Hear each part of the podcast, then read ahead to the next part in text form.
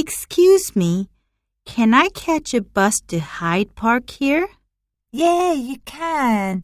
You need a number nine. That stops at Hyde Park. Oh, I see.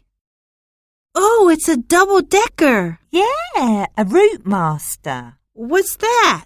It's one of the older style double deckers. It follows the heritage route. So I'll get a sort of a bus tour of London? That's right. Take a look at your map. See all the stops on it?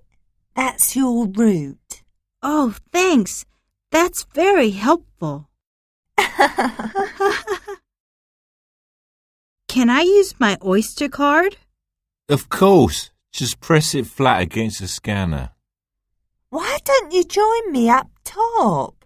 It'll give you the best view. There's lots to see along the way. Okay, thanks.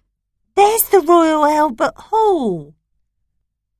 And there's Knightbridge Station. It's impressive.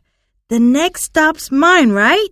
Yeah, if you're getting off at Hyde Park, if you stay on for a bit longer, you'll see Pall Mall and Trafalgar Square. How do I get off? Just press the bell. Bye or cheers. Hi, guys. So you got here okay? No problems getting the bus then? No, I got a route master, so it took me on a sort of tour of the city on the way here. Cool.